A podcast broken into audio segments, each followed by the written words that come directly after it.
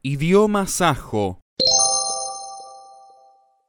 El idioma sajo es una lengua cuyita hablada en la parte central de Eritrea y en la región Tigray de Etiopía por más de 200.000 personas y que integra, junto con el idioma afar, el grupo sajo-afaro, subdivisión de las lenguas cuyitas orientales.